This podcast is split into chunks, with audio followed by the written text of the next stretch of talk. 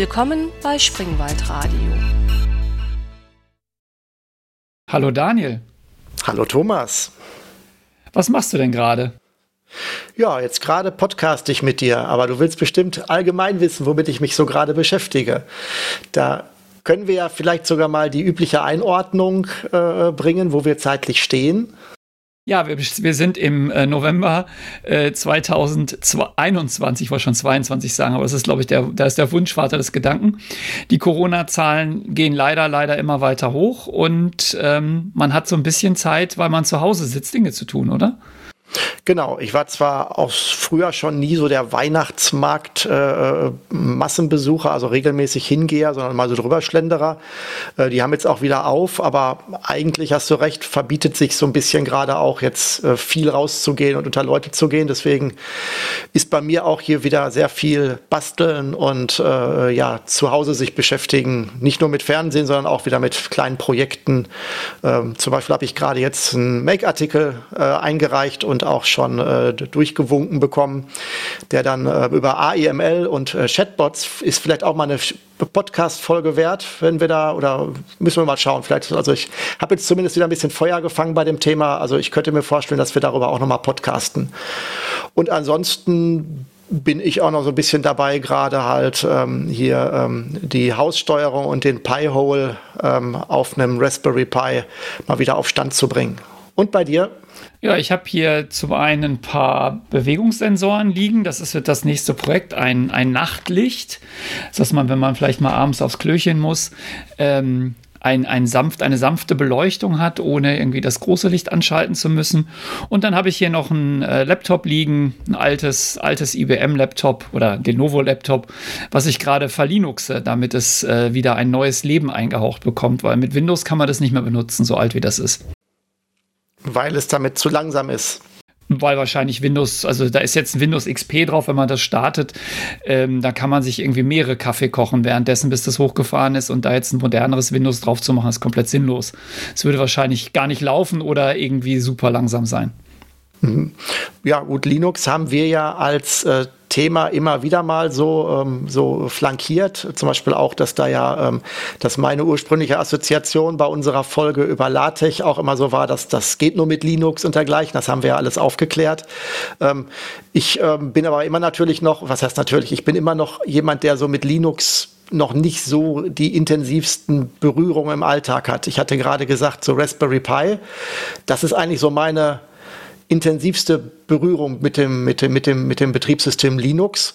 Und ähm, da habe ich auch viel Spaß, weil das, das ist zum Beispiel, das sind ja für mich zwei Kanäle. Einmal sind das so die, die, ähm, ja, so, wenn du den Raspberry Pi als reines Werkzeug laufen lässt, was ich gerade gesagt hatte, da läuft eine Haussteuerung drauf, die halt so ähm, Smart Home und sowas steuert, aber halt auch Pi-Hole zum Filtern der, ähm, ja, der Werbe, äh, URLs oder Tracking-URLs, die über die Internetleitung mit rüber gepumpt werden.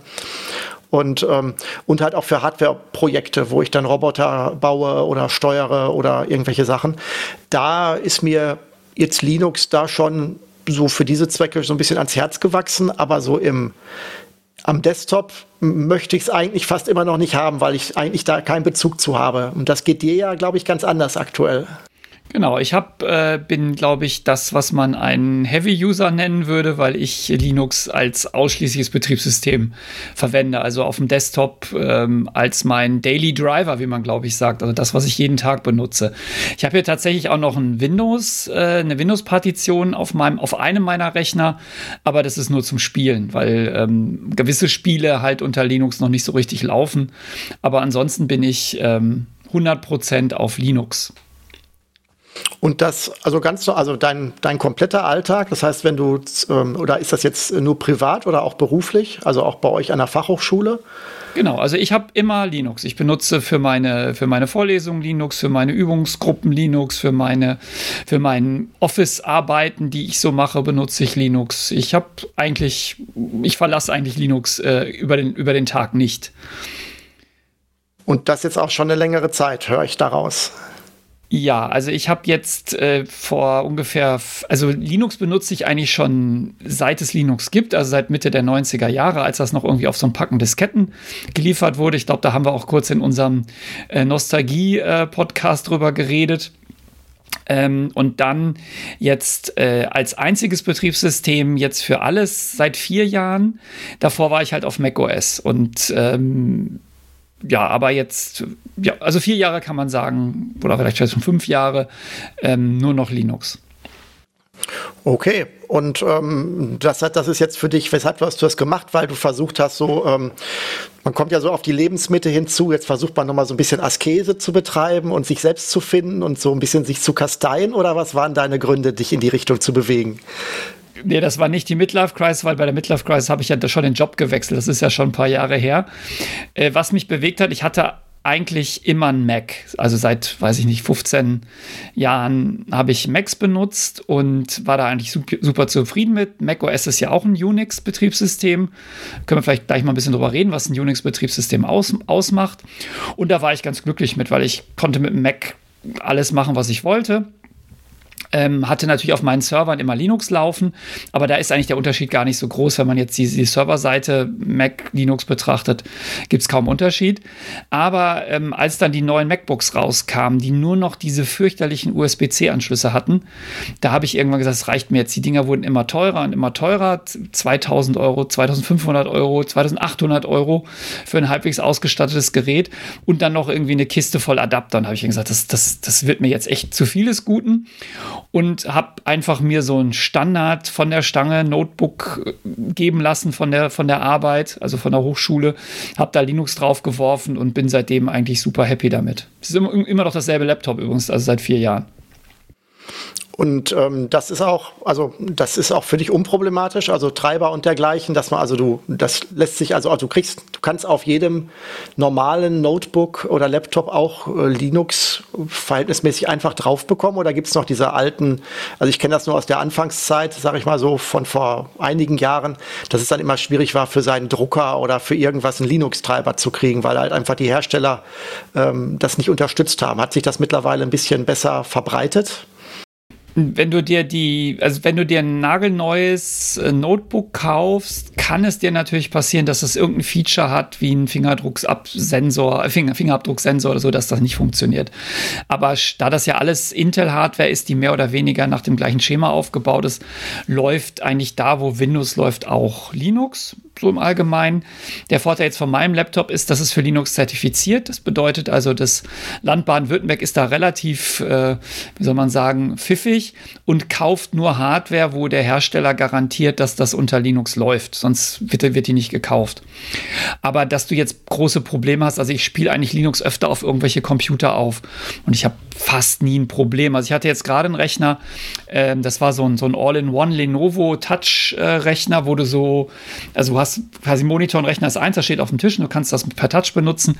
Da musste ich im BIOS äh, den Secure Boot ausschalten, um Linux zu installieren. Das war aber alles. Danach lief es auch sogar mit Touch und allen Schikanen. Okay, das heißt also für dich ähm, ein vollwertiges Notebook ohne jetzt erstmal irgendwelche besonderen Hürden, wenn du Linux-Freund bist. Genau, also ich habe jetzt nichts, wo ich, wo ich täglich davor sitze und denke, oh, das geht ja nicht. Weil du jetzt gerade Drucken erwähnt hast, es gibt natürlich Drucker, die kriegst du nicht zum Drucken.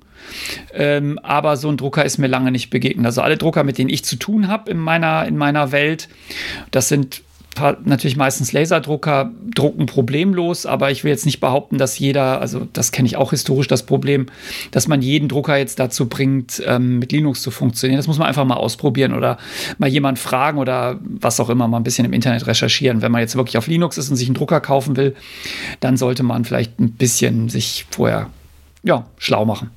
Mhm. Wenn ich jetzt ähm, so Linux-Distributionen sehe, die dann so von Zeitschriften, also manchmal gibt es dann die CT-Sonderheft für Linux, wo man dann ähm, auch eine CD dabei hat oder eine DVD, um dann Linux äh, installieren zu können. Da wird dann ja auch immer für den Anwender so dargestellt, dass es ganz einfach ist, dass es wie Windows ist und alles Mögliche. Da wird aber natürlich immer auf einen sehr, sehr auf eine sehr, sehr, äh, sag ich mal, endnutzerorientierte Zielgruppe ähm, ähm, gezielt. Das ist, klingt für mich immer so ein bisschen wie Chromebook. Du kannst damit E-Mail, du kannst damit äh, äh, Word-ähnliche Sachen machen und so, also alles. Jetzt bist du aber ja auch in der Softwareentwicklung tätig. Das heißt, ähm, deine Ansprüche sind ja wahrscheinlich ein bisschen höher als jetzt, sag ich mal, denn das, was man auch mit einem Tablet tun könnte, sag ich jetzt mal. So, das, so wird es ja oft dann auch zu Recht von den Zeitschriften angepriesen, dass wenn du ein Tablet, das, was du mit dem Tablet machst, kannst du mit Linux auch machen. Aber dein Anspruch geht ja, ja darüber hinaus, wenn ich das richtig verstehe. Ja, ich, ich bin jetzt ja kein, also ich benutze es natürlich als Desktop-Betriebssystem, klar. Ähm, also Browsen, E-Mail etc. etc. Aber ähm, wenn du jetzt Software entwickelst, ich bin jetzt ja kein Softwareentwickler, aber ich muss natürlich viel Software entwickeln, nämlich zum Beispiel für irgendwelche Übungsaufgaben wird ja immer erwartet, dass ich auch vielleicht das mal vorher löse, bevor ich andere das lösen lasse. Und ähm, da ist natürlich Linux super, weil es ähm, diese ganze Unix-Philosophie und diese Konsole als äh, das Ding, mit dem du ja auch äh, mit dem System interagierst, ist ja ähm, historisch sehr alt, aber sehr ausgereift und das ist ja auch das, was ich auf dem Mac die ganze Zeit benutzt habe. Also da habe ich jetzt fast gar keinen äh, gar Schmerz gespürt, insbesondere weil es die ganzen Werkzeuge, also ich benutze dieselben Entwicklungsumgebungen wie auf dem Mac. Ja, ich hatte ähm, von von JetBrains, also IntelliJ, ähm, RubyMine, PHP Storm, wie sie alle heißen oder PyCharm äh, plus Visual Studio Code und dieselben Dinger benutze ich auch auf Linux. Also ich habe das eigentlich gar nicht gemerkt, dass ich da jetzt äh, aus Entwicklersicht das Betriebssystem gewechselt habe.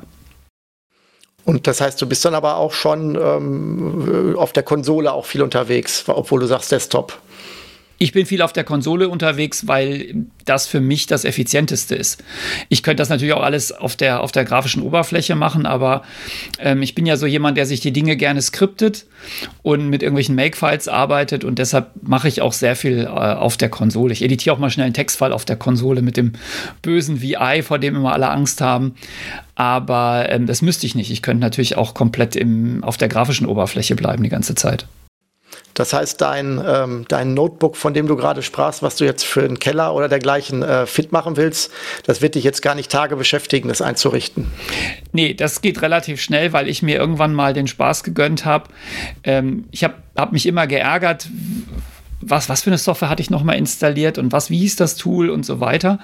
Und deshalb mache ich das so und das geht bei Linux halt sehr gut. Da können wir vielleicht gleich nochmal drüber reden, dass ja die Softwareverteilung unter Linux ganz anders funktioniert als unter Windows oder macOS.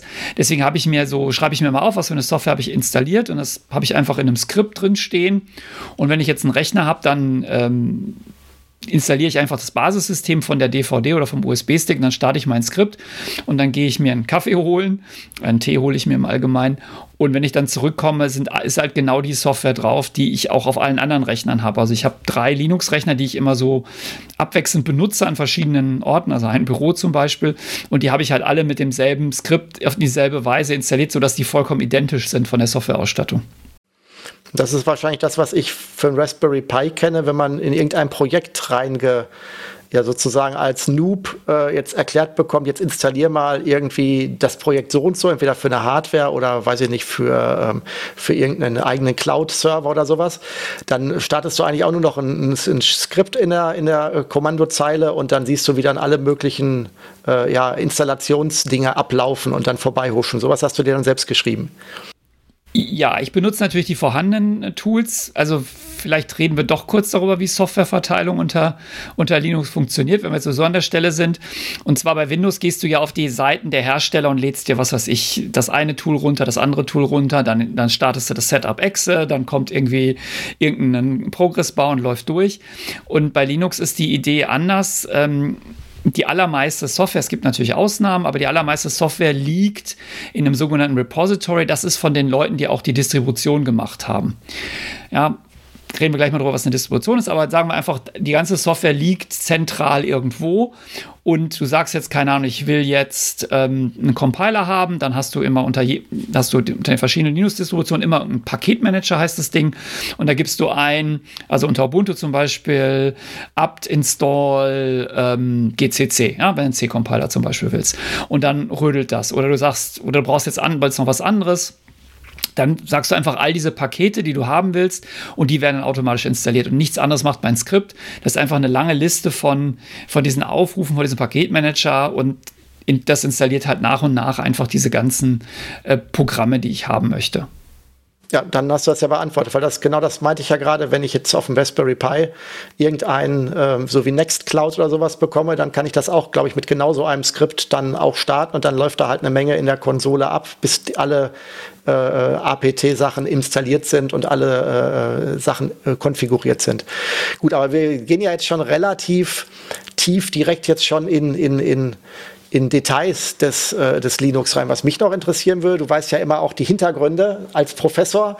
Ähm, wie ist es, äh, kannst du, weißt du auch was darüber, wo Linux jetzt, ähm, also wie Linux momentan so seine Basis hat? Und ähm, was mich halt auch interessieren würde, gibt es ähm, Unix eigentlich auch noch? Weil äh, wenn ich jetzt so mitkriege, so Server, die irgendwo betrieben werden, so die du irgendwo mieten kannst, so Unix-Server, habe ich das Gefühl, mietet irgendwie auch keiner mehr. Also ähm, gibt es da irgendwie eine, eine hast Du irgendeine Ahnung, für welche Schwerpunkte Linux jetzt so eingesetzt wird, sowohl im professionellen als auch im, im, im privaten, sag ich mal?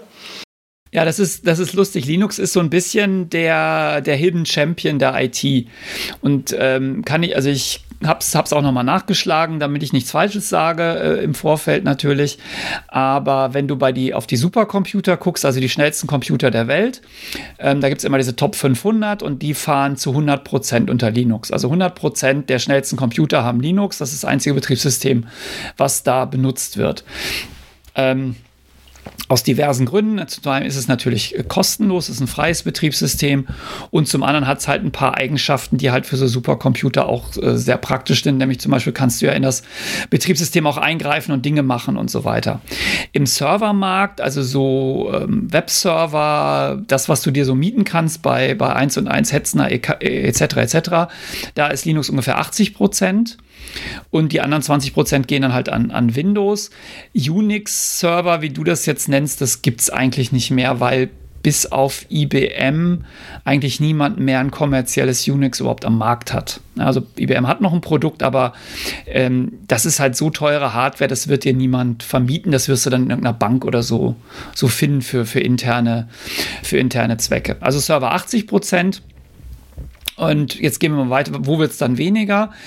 Dann, wenn man sich die Smartphones anguckt, da haben, haben wir ja ich glaube, du jetzt auch seit neuestem, ein Android-Smartphone, äh, da bist du ja auch bei Apple weg. Ähm, da hat, hat, hat, Linux 70 Prozent, weil Android ist ein Linux-Betriebssystem mit einem anderen äh, Oberbau, also die, die, die, grafische Oberfläche ist kein Standard, das, was man so auf dem Desktop kennt, aber ähm, unten drunter ist ein ganz normaler Linux-Kernel, ähm, also ein Linux-Kern ähm, und da haben wir 70 Prozent, was ja auch ziemlich ähm, beachtlich ist. Und die ähm, bei den Desktop-Computern, da ist es dann leider, äh, wird es dann dramatisch wenig, da, weniger, da sind es nämlich nur noch ähm, 2%, die äh, unter Linux laufen. Ja, da, es gibt noch Chrome OS, da habe ich jetzt keine Zahlen so schnell gefunden. Das ist ja auch wieder ein Linux, die haben, da gibt es auch nochmal einen Marktanteil, aber so wirklich bei, äh, bei allen Leuten zu Hause ähm, als Desktop-Betriebssystem, da ist Linux leider nur mit 2% dabei. Also relativ wenig, also ein ziemlicher Abstieg von 100% auf 2%. Was aber noch ganz witzig ist, dass Windows ja jetzt anbietet, dass man ähm, dass man Linux in Windows laufen lassen kann. Es gibt ja dieses Windows Subsystem for Linux, ähm, sodass jetzt auch Windows eigentlich die Möglichkeit hat, ähm, sich wie in Linux zu verhalten und Linux-Programme auszuführen. Okay, war das nicht mit äh, Docker sowieso schon in Teilen möglich bisher? Äh, wobei da bin ich jetzt überhaupt nicht sattelfest. Docker ist auch noch ein Thema, das ich mir mal wieder auf die To-Do-Liste gepackt habe. Ähm, und was ich mir halt auch frage, ist, heißt das dann, dass Apple bei iOS sein eigenes Ding gedreht hat und da nicht auf Linux aufgesetzt hat, so wie beim Desktop? Das heißt, ähm, die iPads, das iPad OS wäre dann ja auch kein Linux, weil sie das ja nicht vom Desktop, sondern vom iOS hochgezogen haben. Ja, also tatsächlich ist es so, ähm, iOS und macOS sind Unix, aber kein Linux. Also es sind Unix-Betriebssysteme, die, das, das geht jetzt ganz weit zurück in die Vergangenheit. Apple hatte ja früher dieses macOS, was man so kennt, sogar von, von, aus, von ganz früher, ähm, und hat dann irgendwann gemerkt, dass das schafft es einfach nicht mehr mit den, mit den modernen Anforderungen mitzuhalten. Dann haben sie ein neues Betriebssystem entwickelt, ähm, haben das aber nicht hinbekommen und haben dann ja Steve Jobs zurückgeholt und haben mit Steve Jobs auch Next Step geholt, also von der Firma Next gekauft und Next Step. Also Next Step ist ein Betriebssystem. Und dieses Next Step war aber ein Unix-Betriebssystem. Und das haben sie einfach nur in macOS umbenannt, ein bisschen poliert. Und das ist bis heute ähm, der Kern von allen Apple-Produkten. Also auch da ist ein Unix drin. Oh, wow. Ja, okay. Jetzt hast du gerade gesagt, dass ähm, äh, zu deinem Bedauern in den Desktop-Computern, äh, also dass zwar nur zwei Prozent davon mit äh, Linux laufen. Thomas, jetzt hast du fünf Minuten Zeit, deine Werbepause zu nutzen und zu sagen, Thomas, warum sollten wir alle Linux auf dem Desktop benutzen? Äh, okay, wer, wer, die, Werbe, die Werbeeinblendung, warum sollten wir Linux nutzen?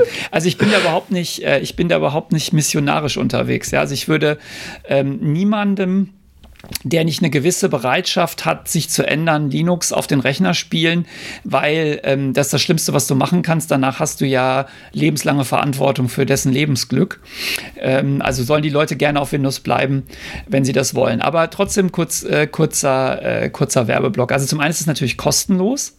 Es kostet einfach 0 Euro, Linux zu benutzen. Windows, denken wir jetzt immer, ja, das kostet ja auch nichts, das stimmt aber nicht. Natürlich bezahlen wir für Windows irgendwo in der langen Kette. Entweder der, der PC-Hersteller hat bezahlt oder wir haben früher mal bezahlt. Also oder wir bezahlen mit sonst irgendetwas, ähm, dass wir zum Beispiel Microsoft irgendwie Microsoft-Konto etc. etc. Also da gibt es viele, viele Möglichkeiten, wo das Geld abfließt. Also Linux kostet erstmal nichts dann ist es sehr schnell.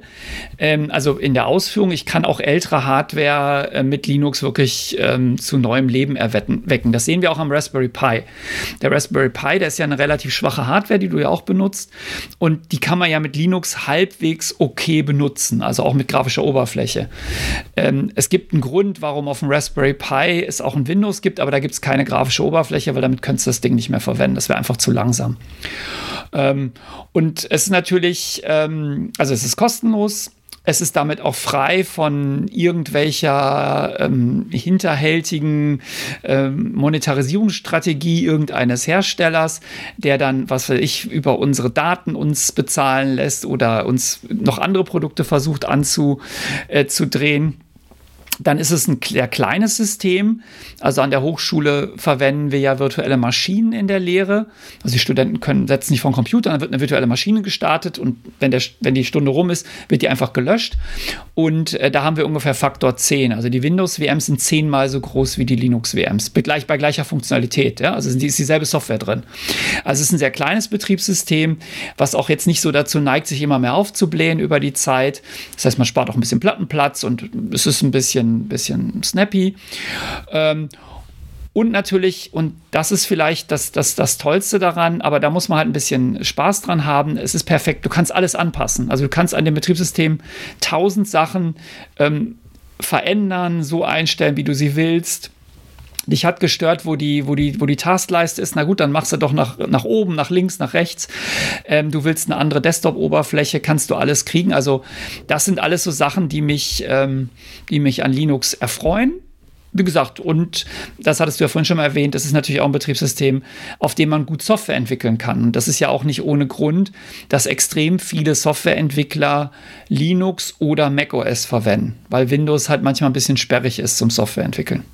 Das wäre jetzt mein Werbeblock. Das, ähm, das wirft bei mir zwei Fragen auf. Ähm, dieses alles, was dich jetzt so begeistert, die perfekte Anpassbarkeit und dass du halt da auch entwicklerfreundlich und sowas bist, ähm, ist das gleichzeitig auch eine Hürde? Also muss ich Entwickler sein, um Linux mir halbwegs für den Alltag gefügig zu machen? Oder äh, wenn ich jetzt, sage ich mal, äh, normaler Nutzer bin, also jetzt kein Entwickler, ähm, kann ich dann mit den grafischen Oberflächen trotzdem es mir halbwegs so konfigurieren, dass ich dann äh, das gar nicht merke, dass ich, dass, dass der Unterbau noch existiert, den ich ja beim Windows-PC als Nicht-Entwickler ja auch nicht sehen würde. Das mache ich ja auch die Konsole normalerweise nicht auf. Das ist überhaupt kein Problem. Also du kannst dir ein, Linux, äh, ich, ich könnte, ich kann, also es gibt sogar Linux-Distributionen, die extra so gemacht sind, dass sie aussehen wie ein anderes Betriebssystem. Also du kannst, es gibt zum Beispiel eine Linux-Distribution, die sieht dann aus wie macOS. Ja, also du installierst die, du hast, du hast unten das Dock, die Symbole sind alle sehr ähnlich. Also wenn wir reden jetzt mal von einem wirklichen User, der möglichst wenig Anpassungsbedarf ähm, hat. Ja, und bei Mac sind ja die Menüs oben und nicht in den Fenstern drin. Kannst, kannst du alles machen. Gibt auch Linux-Distributionen ähm, oder gibt auch, du kannst es auch so einstellen, dass es aussieht wie Windows. Ist auch gar kein Problem. Also es gibt durchaus äh, in der Open Source Gemeinde Leute, die sich darauf konzentrieren, dir ein Linux zu liefern das ähm, sehr ähnlich zu einem existierenden Betriebssystem ist. Du kannst aber auch sagen, na gut, ich will einmal die Lernhürde, wie so ein, wie das UI aufgebaut ist, das kann ich ja auch machen. Dann nimmst du halt einen Standard Linux, zum Beispiel ein Ubuntu mit GNOME. Und ich würde sagen, also jeder, der so ein bisschen weiß, dass man durch auf irgendein Symbol klickt und dann irgendwie was eintippert, kommt damit auch sofort klar. Du musst halt nur damit leben, dass es kein Word gibt und kein Excel. Es gibt halt keine klassischen, Mi es gibt nicht das Microsoft Office, es gibt andere Office-Produkte. Und dann fangen natürlich manche Leute sofort an zu holen, nee, ich will aber unbedingt mein PowerPoint. Es, es gibt es gibt natürlich Präsentationssoftware, die sieht auch aus wie PowerPoint, aber es ist halt nicht PowerPoint. Das ist natürlich das, womit man einfach äh, rechnen muss, aber ähm, ich würde sagen, es ist Linux ist, ein, ist eigentlich an, wenn man es richtig konfiguriert, näher an Windows dran, als macOS an Windows dran ist. Und da kommen ja die Leute auch mit klar. Gut, das ähm, wäre die Antwort auf meine erste Frage. Ähm, die zweite Frage äh, ist eigentlich äh, war, ist eine halbe Frage. Ich glaube, du hast gerade was gesagt, was du, ich vermute mal anders gemeint hast. Du hast gesagt, ähm, äh, es wäre kostenfreie Software und deswegen äh, wäre, wäre man da unabhängig, da würde keiner irgendwie tracken und würde auch keine, ähm, das, äh, die, der Zusammenhang ist, ich glaube, du meintest es anders, weil sonst, äh, das würde es ja auch für Facebook und für Google gelten, dass es kostenfrei ist und man dann da äh, sozusagen keine Spuren hinterlässt oder sonst dergleichen. Äh, du hast jetzt gerade noch das Wort Open Source gesagt. Ich glaube, das war eher das, worauf du hinaus wolltest ja, da war ich wieder ein bisschen schlampig. Danke, dass du, dass du aufgepasst hast. Natürlich, wenn ich, äh, also erstmal man muss ja unterscheiden, kostet Linux Geld? Nein, Linux kostet kein Geld. Kostet Facebook Geld? Nein, Facebook kostet auch rein Geld. Also ist das jetzt natürlich erstmal kein, äh, kein Kriterium, sondern erstmal eine Abgrenzung zu Windows. Linux kostenlos, Windows kostet Geld. So, oder macOS kostet zwar kein Geld, aber kannst du nur auf Mac-Hardware laufen lassen. Was natürlich hinter Linux steckt, und das ist ja so ein bisschen auch der, der philosophische ist Grund, dass ja Linux als Open Source ähm, entwickelt wird ähm, und auch die ganzen Werkzeuge in Linux, also die aller, aller, aller, allermeisten Produkte, die du unter Linux oder die Software, die du einsetzt, ist selber auch wieder Open Source. Open Source heißt, es ist nicht nur kostenlos, so im Sinn, sondern es ist auch so, du kannst den, du kriegst den Quelltext. Und man kann den, man kann den verändern, also die, auch die Lizenzen lassen das zu. Es macht es natürlich nicht als normaler Anwender, aber andere können das tun. Und das passiert auch regelmäßig, dass Leute sagen, nee, das gefällt mir nicht, das Tool. Ich mache davon eine neue Version und es ist auch wieder Open Source und so weiter. Und da das Open Source ist, äh, also jeder kann in den Programmquelltext reingucken, ist es natürlich auch nicht so einfach, da drin irgendwelchen Schweinkram zu verstecken. Ja, weil die, äh, das würde ja entdeckt werden, weil man kann ja reingucken und kann sehen, oh, ist denn da irgendwelcher Code drin, ähm, der Sachen nach Hause funkt. Und wenn mal Firmen das versuchen, also Ubuntu hat das auch mal versucht, ähm, da so ein bisschen äh, Tracking einzubauen, das kommt halt ganz schlecht an in der Community. Das wird dann von Leuten entdeckt ähm, und dann gibt es meistens einen ziemlichen Shitstorm und dann lässt, lassen die das auch relativ schnell wieder. Ähm, also mal ausgenommen vielleicht Red Flag Linux, das ist das chinesische Linux, da würde ich jetzt nicht drauf wetten, dass es es frei von Tracking ist und solchen Sachen. Aber im Allgemeinen äh, durch diesen Open Source Gedanken hast du da eigentlich eine ganz gute äh, Verlässlichkeit, dass da nichts drin ist, was da nicht reingehört. Gut, ähm, jetzt hast du gerade gesagt Open Source und die Community. Ähm, jetzt ist natürlich, ich habe auch schon mal mir so Community-Projekte zum Teil angeguckt. Da habe ich dann ähm, festgestellt, okay, ähm, letzte hat irgendwie drei Autoren und äh, letzte, äh, letzte Commit, also letzte äh, Veränderung, Aktualisierung des Quellcodes vor äh, zwölf Jahren. Da denke ich mir, halt, okay, äh, sollte ich auf dieses Pferd setzen, ist dann auch mal eine, eine Frage. Also ähm, wie ist das bei Linux? Gibt es, ist die Community etwas, wo du sagen würdest, das ist ein, ein hartgesottener Kern von, von zwei, drei Leuten, die irgendwie ähm, das machen und wenn die irgendwann keinen Bock mehr haben, dann äh, gibt es keinen Linux-Nachschub mehr oder ist das wirklich ein, also ich sag mal, um, also Gegenteil. Wenn ich sage, ich habe Windows, dann ähm, habe ich auf der Seite sozusagen, könnte ich sagen, okay, ähm, ob ich das gut oder schlecht finde. Ich habe da eine Firma, die liefert halt und die hat auch ein kommerzielles Interesse und da kann ich mich vielleicht drauf verlassen, wenn die jetzt nicht irgendwie ein Riesenproblem kriegt, dass die halt das Interesse auch noch die nächsten Jahrzehnte hat. Ähm, bei Linux, das ist ja Open Source, das machen Leute dann wahrscheinlich unentgeltlich, vielleicht zum Hobby. Worauf kann ich mich da verlassen und warum machen die das überhaupt? Ja, vielleicht muss man, müssen wir da Linux ein bisschen zerlegen. Ähm, was, was heißt eigentlich Linux? Was heißt eigentlich Betriebssystem? Ähm, es ist so, Linux da ist immer so eine Diskussion, heißt, ist Linux eigentlich Linux oder ist es GNU Linux?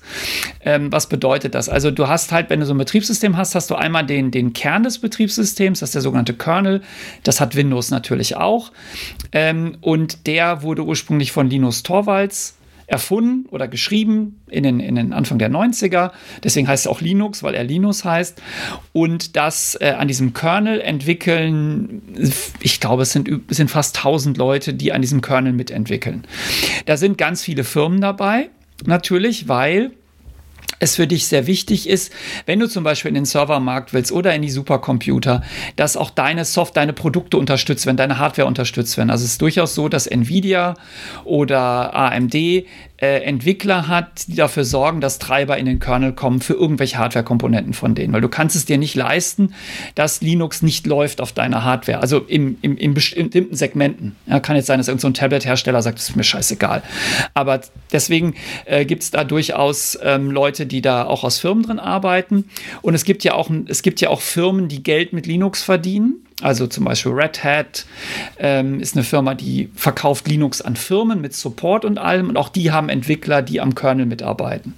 Also es ist jetzt nicht so, dass die Leute, die an der Open Source Software und an der freien Software mitarbeiten, alle kein Geld bekommen und das nur in ihrer Freizeit machen.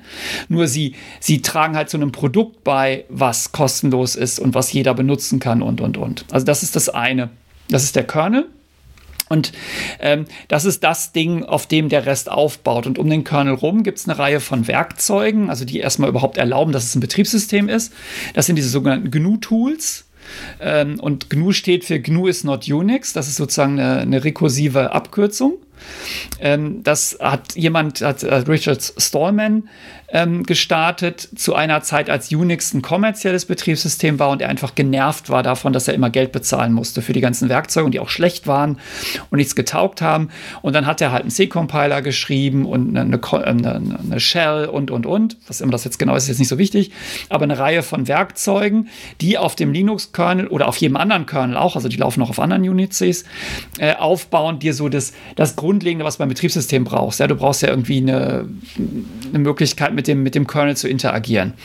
Und darauf aufbauend haben dann wieder viele Leute Desktop-Umgebungen gebaut. Na, das, was wir jetzt, was du jetzt so siehst, wenn du vom Monitor sitzt, also Fensterchen und Clicky und, und, und was auch immer, ja? also das, was man so kennt. Und ähm, das ist so ein bisschen der, und das sind auch wieder Tausende von Leuten. Also es ist nicht, das ist nicht, also so, so, so ein Kernbetriebssystem, äh, also Kernel plus GNU-Tools plus Desktop-Umgebung, das ist jetzt nichts, was drei, drei Verrückte irgendwo in der Garage schreiben, sondern wir reden hier von vielen, vielen, vielen Leuten und deutlich mehr Leuten wahrscheinlich jetzt bei Microsoft schrauben an so, an so einem Windows. Ähm, und die natürlich teilweise auch einfach bezahlt werden für das, was sie da tun. Aber am Ende äh, gibt dann Ihr Arbeitgeber, der Sie bezahlt hat, das wird alles dann frei zur Verfügung gestellt. Das heißt, Sie haben dann da ähm, vielleicht irgendwelche Urheberrechte maximal noch, aber du kannst trotzdem machen, was du willst und äh, darfst den Quellcode dann so verwenden, wie du es möchtest. Ja, das, das war sozusagen der, der, der geniale Zug von, äh, von Richard Stallman, dass er als er GNU, GNU ist ja älter als Linux, also das gab es schon bevor bevor Linus Torvalds den Kernel geschrieben hat, dass er damals eine Lizenz erfunden hat, diese GNU Public License, GPL, die sagt, wenn du diese Software nimmst und frickelst daran rum, dann ist das, was rauskommt, wieder freie Software. Also du kannst nicht ein, ein GNU-Tool nehmen, das irgendwie erweitern und dann, dann kannst du verkaufen, das darfst du machen, aber du musst den Quellcode trotzdem wieder in die Community zurückgeben. Und das hat ja Linus Torvalds auch für den, für den Kernel verwendet. Und infolge ähm, dieser, dieser Konstruktion ist alles, was da in dieser Welt passiert, bleibt freie Software, auch wenn Leute da kommerziell dran arbeiten. Deswegen hat auch, also natürlich rechtlich gesehen gibt es sowas wie ein Urheberrecht, aber die treten das halt automatisch ab über diese Lizenz, sodass jeder ähm, das frei benutzen kann und, und weiterentwickeln kann. Jetzt hast du ähm, gerade gesagt, dass das, ähm, als ich fragte, ob Unix auch noch irgendwo vertreten ist, hast gesagt, IBM hat da noch Versionen. Äh, das wird ja wahrscheinlich dann nicht Open Source sein, vermute ich mal. Ähm, wie was ich jetzt noch nicht so ganz den Bogen gespannt bekomme, ist, du sagst, du hast vorher auf dem Mac äh, gearbeitet, da wäre immer noch Unix drauf wahrscheinlich auch nicht Open Source, vermute ich mal. Und jetzt ähm, bist du umgestiegen. Ähm, äh, da, was ist denn da? Also, da, und du klangst aber trotzdem wieder sehr heimisch dabei, als wenn du sozusagen einen relativ leichten Wechsel gemacht hättest. Aber du hast doch dann komplett das Betriebssystem gewechselt. Du müsstest doch dann eigentlich wie von Windows komplett umgewöhnen. Nee, das, das, das ist nicht so. Vor allem, also erstmal vorweg, das, ähm, äh, das Unix, was unter macOS steckt, ist auch Open Source. Ähm, und zwar, weil macOS basiert auf einer relativ absurden Konstruktion. Ähm, da hat man zwei verschiedene Unix-Kernels miteinander verheiratet. Ähm, und das ähm, von der, von der ähm, Historie her, das eine ist ein Mach-Kernel, das andere ist ein, kommt von, vom BSD, ein FreeBSD-Kernel. Aber das, jetzt, das sind jetzt Details. Kann auch sein, dass das inzwischen sich geändert hat. Ich habe ja, wie gesagt, ein paar Jahre nicht mehr auf dem Mac gearbeitet.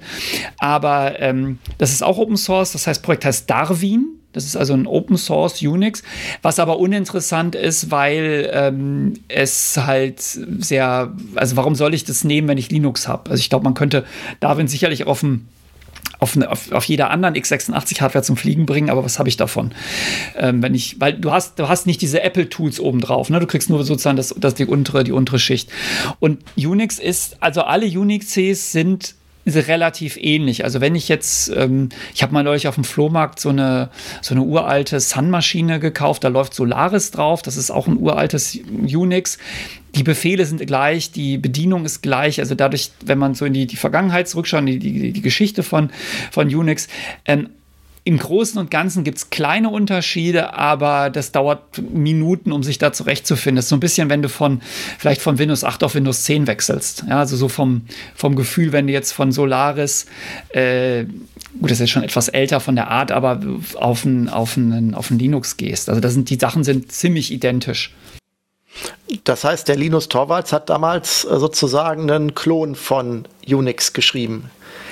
Linus Torvalds hat Informatik studiert und ähm, zu der damaligen Zeit gab es ein einziges freies Betriebssystem, das war Minix ähm, von, äh, von Tannenbaum. Und ähm, er war einfach genervt von Minix. Er fand Minix nicht so super gut. Und ähm, weil es halt, das ist ein reines äh, Education-Betriebssystem. Das war wirklich nur für, für Lehre da. Ja, und es hatte so ein paar Konzepte drin, die ähm, vielleicht so für eine Vorlesung super sind, die aber im echten täglichen Betrieb ziemlich ungeeignet sind, um das, um das echt einzusetzen. Und dann hat er sich halt hingesetzt und hat angefangen, diesen Kernel zu schreiben. Und es ist halt für, für Unix-Betriebssysteme, ist die Art und Weise, wie die, ähm, wie die Werkzeuge mit dem Kernel interagieren, ist in einer gewissen Weise genormt. Da gibt es einen Standard, der heißt POSIX. Und das ist auch der Grund, warum du zum Beispiel die GNU-Tools ja auch auf einem anderen Unix laufen lassen kannst, also unter, unter einem BSD-Unix, also FreeBSD. Und das hat er mehr oder weniger genommen als Inspiration und hat diese, er hat diese Art von, von Schnittstellen nachgebaut wie genau, wie gut das am Anfang war, weiß ich nicht, aber über die Zeit sind die natürlich immer besser geworden, sodass sich jetzt ein Linux ähm, an diesen Standard hält und deshalb ähm, sich wie ein normales, was heißt wie ein normales, wie ein anderes Unix auch anfühlt. Also hat er eher einen Unix-kompatiblen Kernel geschrieben, wenn du so willst. Oder ähm Ja, es gibt ja, es gibt ja kein Unix. Es gibt ja, es gibt ja viele Unix. Es gab SCO, es gibt AX, es gibt HPUX, es gibt Solaris. Ähm, und die sind ja alle, haben ja alle eigene Kernel, die aber nach oben zu, zum, zum Benutzer hin ähm, ein äh, diesen, diesen Standard erfüllen. Also er hat ein, wie soll man sagen, ein ähm, Unix, ja, Unix-kompatibel kannst du auch nicht sagen, aber einen mit den anderen Unixen kompatiblen Kernel geschrieben, ja. Okay, das mit dem Kernel, Kernel habe ich jetzt, glaube ich, verstanden. Ähm, jetzt hast du gerade gesagt, es gibt dann halt auch noch ähm, nach oben hin auf den Kernel draufgesetzt dann halt verschiedene Anbieter, die dann auch verschiedene ähm, ja, Ausprägungen bis hin zu Desktop-Darstellungen äh, anbieten. Ähm, ist das dann auch alles Open Source, was da angeboten wird, oder wird das wird es da dann zum Teil kommerzialisiert oder geht da auch diese virale äh, GNU-Lizenz dann halt auch, die GPL sticht die dann auch bis ganz nach oben, dass auch jede Desktop-Variante. Worauf ich hinaus will, ist, ähm, ähm, es gibt also offenbar nur einen Kernel ähm, für, für Linux der, der scheint dann allen gemeinsam, allen gemein zu sein, allen Linux-Versionen. Und ähm, was hat sich da oben drüber jetzt für, für, ein, für ein Ökosystem noch gebildet, was man, wie, was man sich an Linux jetzt auswählen kann? Hm, ja, also du hast, du hast einen Kernel im Prinzip. Da gibt es natürlich manchmal auch Firmen, die jetzt für bestimmte Zwecke dann noch Änderungen dann vornehmen. Aber genau genommen, Linus Torvalds, er persönlich wacht über ein großes Git-Repository, in dem der Kernel liegt und entwickelt wird.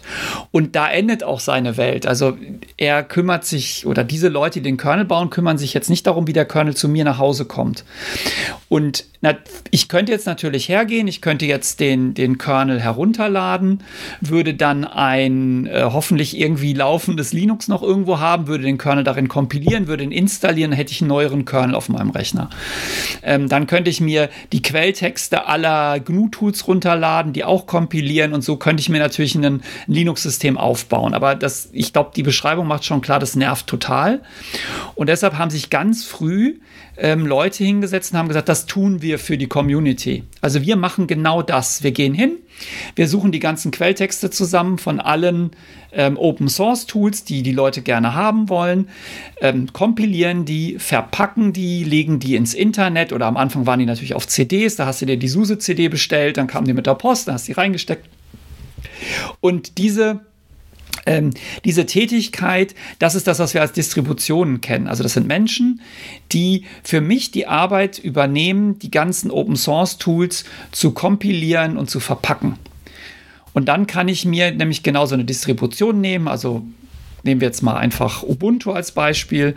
Ähm, da gehe ich auf die Webseite und dann kriege ich da einen, kann ich einen USB-Stick-Image runterladen. Das schreibe ich auf einen USB-Stick, den stecke ich rein, ich boote und dann habe ich ein lauffähiges Linux-System, weil die die ganze Arbeit schon gemacht haben, das Zeug zu kompilieren und zusammenzustellen könnte ich dann auch, ähm, weil du vorhin von Skripten sprachst, ähm, brauche ich dafür dann zumindest diesen vorkompilierten Unterbau oder könnte ich auch hergehen und sagen, ich nehme sozusagen einen, einen, einen ganz minimalistischen ja nur aus einem Kernel bestehenden ähm, eine Installation und starte dann ein Skript, das das alles runterlädt, kompiliert und dann habe ich am Ende eine Distribution selber zusammengefummelt die, aus den Repositories, die du vorhin genannt hast oder muss diese Vorleistung schon noch ein bisschen mehr auf meinen PC vorher hinschaffen, damit ich überhaupt äh, über Paketmanager mir jetzt Dinge runterladen könnte?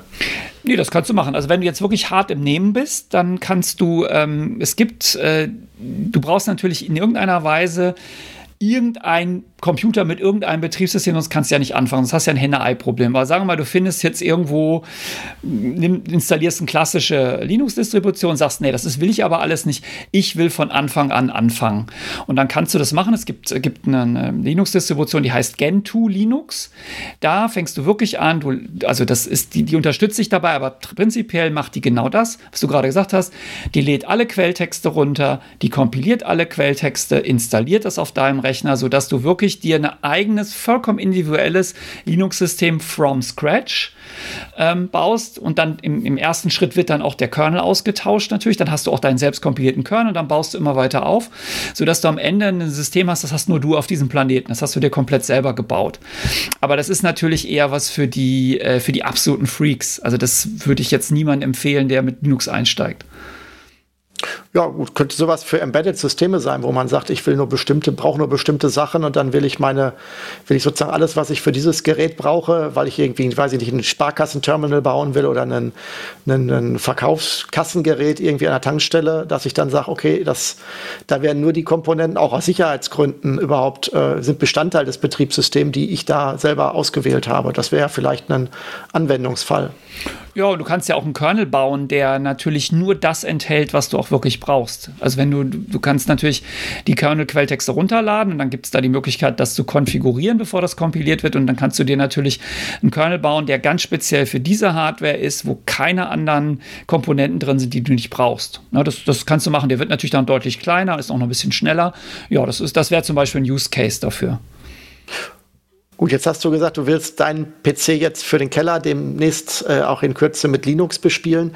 Ähm, äh, Gerade hast du von Distribution gesprochen. Hast du denn da irgendwelche Lieblinge? Also ich persönlich kenne bei den Distros eigentlich, ähm, gut, ich kenne das, was auf dem Raspberry Pi läuft, das ist mir bekannt. Ich ähm, habe mal irgendwann vor Jahren auf einem alten Notebook, ich glaube aus dem CT-Sonderheft, ich glaube Debian oder was es war oder irgendwas in der Art äh, äh draufgekriegt.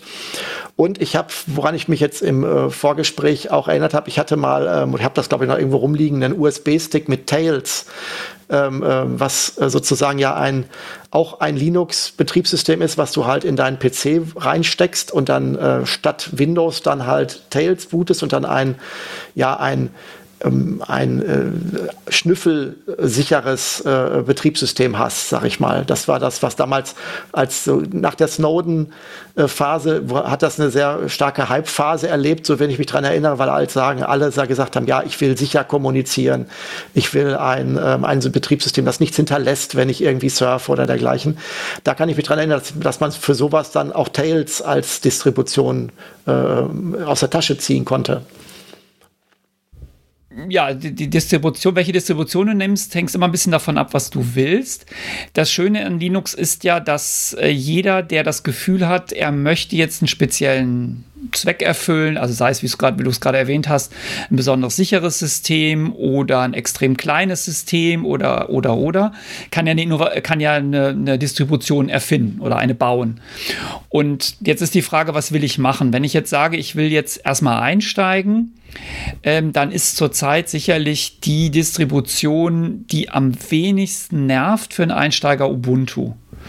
Ja, weil Ubuntu hat sehr viel Energie reingesteckt, den Installationsprozess sehr benutzerfreundlich zu machen.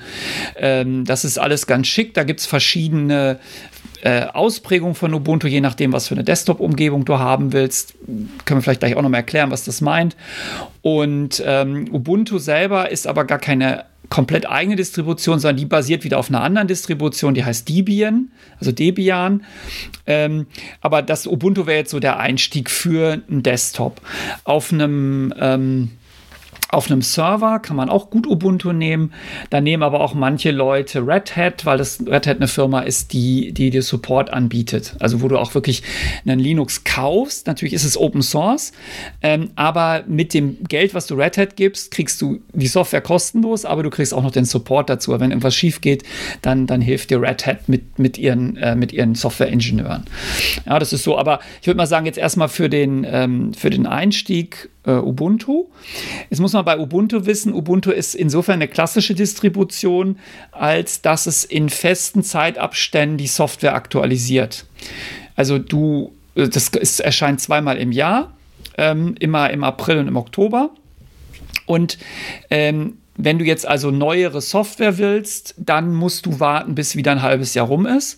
Du kriegst nur Security Fixes während der Zeit von, von Ubuntu. Ähm, und Debian selber, auf dem Ubuntu ja basiert, hat so ein bisschen den Ruf, sehr lange zu warten, bis sie eine neue Softwareversion reinnehmen. Also es kann dir durchaus passieren, dass du unter Ubuntu, ähm, keine du hast, liest jetzt irgendwie hier die neueste Version von einem Tool, super cool, die kriegst du in Ubuntu aber nicht. Das dauert dann vielleicht noch ein Jahr, bis du da kriegst. Dann kannst du das natürlich nochmal oben drüber installieren, hält hält dich keiner von ab. Aber du willst ja eigentlich, dass es über, über die Paketquellen von, von Ubuntu kommt. Das heißt, wenn man so ein bisschen mehr, ähm, sagen wir, am, am Zahn der Zeit sein will, dann nimmt man eine sogenannte Rolling Release Distro. Das bedeutet, es gibt keine festen Zeittakt, sondern immer wenn eine neue Version von der Software rauskommt, wird die in die Distribution eingebaut. Ähm, da ist so der Klassiker Arch Linux. Ähm, aber Arch ist sehr fummelig, wenn man jetzt nicht ähm, erfahren ist. Deswegen haben da so Leute ähm, ein bisschen mehr Tooling obendrauf gebaut, dass sich das netter anfühlt. Das heißt Manjaro ähm, Linux. Ja, das sind so die, also wenn, sagen wir mal, zu deiner Frage, du willst einsteigen, du willst eher was Schmerzfreies, nimm Ubuntu.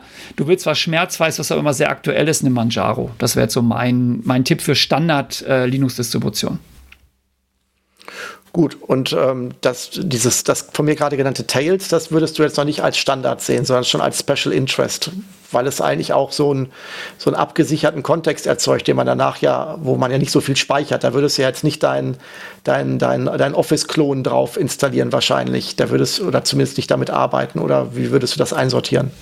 Ja, also Tails, Tails ist eine ist, würde ich jetzt als Spezialdistribution für einen speziellen Zweck. Also Ubuntu und Manjaro sind, sind da, da kannst du drauf äh, Videos gucken, Videos schneiden, Fotografie machen, was auch immer. Äh, das machen die beide gleich gut. Wenn du jetzt sagst, ich habe ein spezielles Anliegen, also zum Beispiel, ich will es sehr sicher, dann nimmst du halt Tails. Wenn du sagst, ich bin jetzt im Security-Bereich unterwegs und habe keine Lust, immer die Tools alle mir zusammenzuklauben. Ähm, dann gibt es zum Beispiel Kali Linux. Kali Linux ist ein spezielles ähm, Linux, wo sehr viele Security-Tools vorinstalliert sind und die ähm, ein paar Optimierungen drin haben, dass du halt gut damit so Penetration-Tests und, und solche, solche Sachen machen kannst. Ja, dann gibt es Live-Systeme, das ist ganz, ganz, äh, Tails ist ja auch ein Live-System. Live-System heißt, es wird überhaupt nichts installiert auf dem Rechner, sondern du nimmst dir irgendeinen Rechner, steckst einen USB-Stick rein, startest von dem Stick und dann kannst du damit arbeiten. Da ist Knoppix, das ist eine deutsche Erfindung, ähm, auch so der, ähm, der Standard. Ja? Wenn, wenn du sagst, ich will einfach ohne Installation ein bisschen Linuxen, dann könntest du das nehmen. Also hängt immer ein bisschen davon ab, was du willst. Ähm, aber Tails ist, ist schon, ist schon uh, Special, Special Interest. Und da ist dann auch immer schon direkt, ähm, das ist jetzt, was, was ist jetzt für dich Distribution und Linux? Ist das dann auch direkt ähm, schon, greift das dann bis zum Desktop durch, dass man auch dann wirklich mit einem mit einem ähm, ähm, grafischen Bildschirm und Mausbedienung äh, durchstartet? Oder ist das dann etwas, was man dann auch bei der Installation jedes Mal noch, ähm, also wenn ich mir jetzt zum Beispiel hier Debian nehme, ähm, habe ich dann am Ende eine Windows-ähnliche äh, Desktop-Oberfläche oder kann, kann, ich das bei der Installation anklicken ob, oder ob ich dann am Ende das überhaupt habe und es dann, ähm, oder ich, ob ich in der Konsole mit schön mit, wie früher unter DOS dann mit dem blinkenden Cursor äh, lande und dann vielleicht wieder, wieder mir selber aus auswählen kann, ob ich, sage ich mal, ähm, Debian mit der ähm, Desktop-Oberfläche von Manjaro haben will? Oder wie ist, wie ist es mit den Desktop-Oberflächen? Sind die hart verbandelt? Nein, das sind sie nicht. Also die Zeiten, wo du, ähm, wenn du ein, wenn du ein Linux installiert hast, auf der Konsole gelandet bist und dann irgendwas tun musstest, die sind lange vorbei. Also alle Distributionen ähm, bieten dir immer eine Desktop-Version, also die, die meisten. Ne? Also es gibt immer Ausnahmen, aber also solche, solche jetzt speziell für Docker-Spielereien haben das natürlich nicht, aber eine klassische Distribution ähm, startet, wenn du sie runterlädst, eigentlich immer mit, einem, mit einer grafischen Oberfläche. Du hast einen grafischen Installer. Ähm, du, wenn das dann installiert ist, startet auch eine grafische Oberfläche. Also du siehst eigentlich die Konsole gar nicht. Ja, bei den modernen Linuxen, wenn die starten, siehst du auch nicht mehr irgendwas durchscrollen, weil die einfach einen schönen Startbildschirm an, anzeigen mit irgendeiner ähm, netten Animation. Du kannst natürlich, wenn du jetzt ein Ubuntu für einen Server willst, gehst du natürlich, lädst du natürlich nicht die Version runter für einen Desktop, weil du kannst keine grafische Oberfläche im Server benutzen. Dann lädst du die Server-Edition runter und da landest du natürlich in der Konsole, aber das wirst du ja sowieso auf dem Server. Du wirst ja keine grafische Oberfläche wollen, normalerweise. Aber alle Distributionen haben eigentlich eine, ein UI. Und wegen der Desktop-Umgebung tatsächlich geht das kreuz und quer. Also du kannst ein Ubuntu installieren, kannst aber dann ähm, eine, eine grafische Oberfläche Oberfläche, eine Desktop, äh, Desktop-Umgebung drüber werfen, die von Ubuntu standardmäßig gar nicht vorgesehen ist. Das kannst du auch alles machen.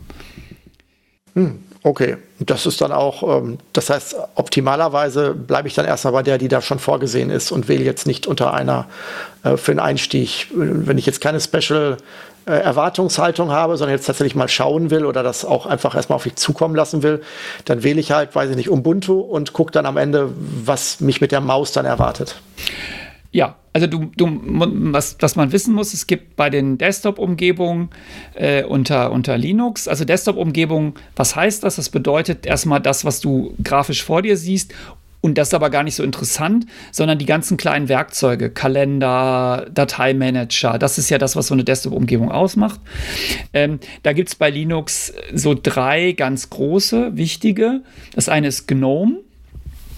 GNOME ist äh, sehr spartanisch in der, im, im Usability-Konzept. Also Gnomes, Gnomes Idee ist, möglichst wenig äh, Ablenkung, möglichst wenig Knöpfchen, Menüs und so weiter.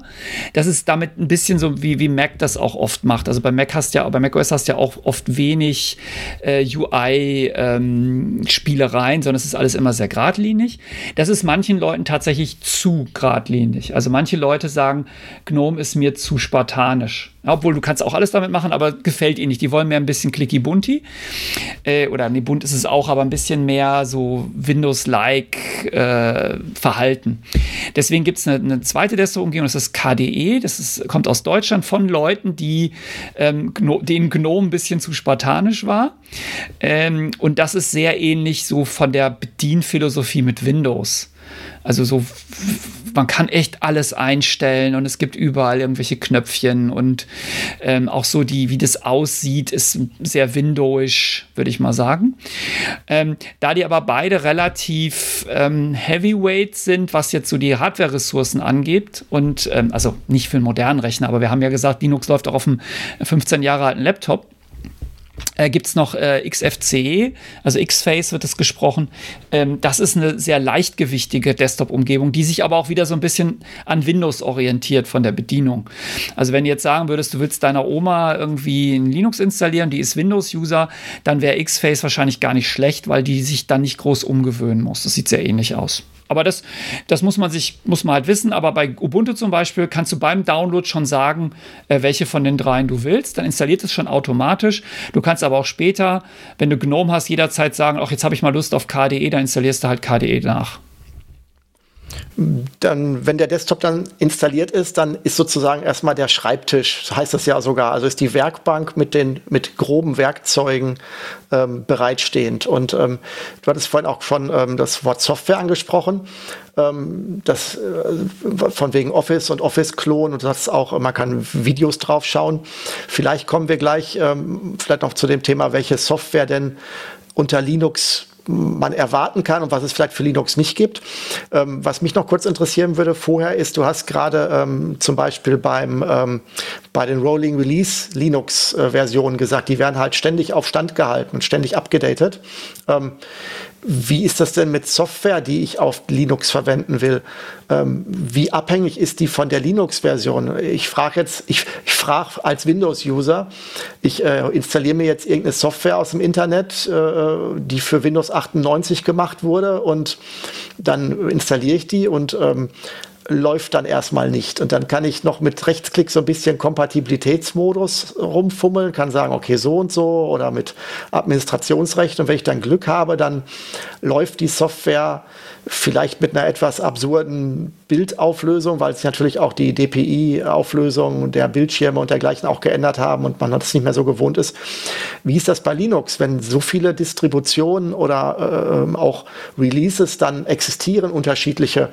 Ähm, wenn ich jetzt irgendein Programm aus dem Repository mir installiere, zum Beispiel einen Videoplayer oder irgendwie sowas, ähm, kann ich dann sicher sein, dass das einfach läuft, findet der dann die richtige Version für mein Linux, weil das anhand von irgendwelchen Versionsnummern kernelübergreifend sich findet oder muss ich da auch aufpassen und sagen, oh, jetzt musst du die XA9000 Version nehmen, weil da erst, du hast ja die Version so und so.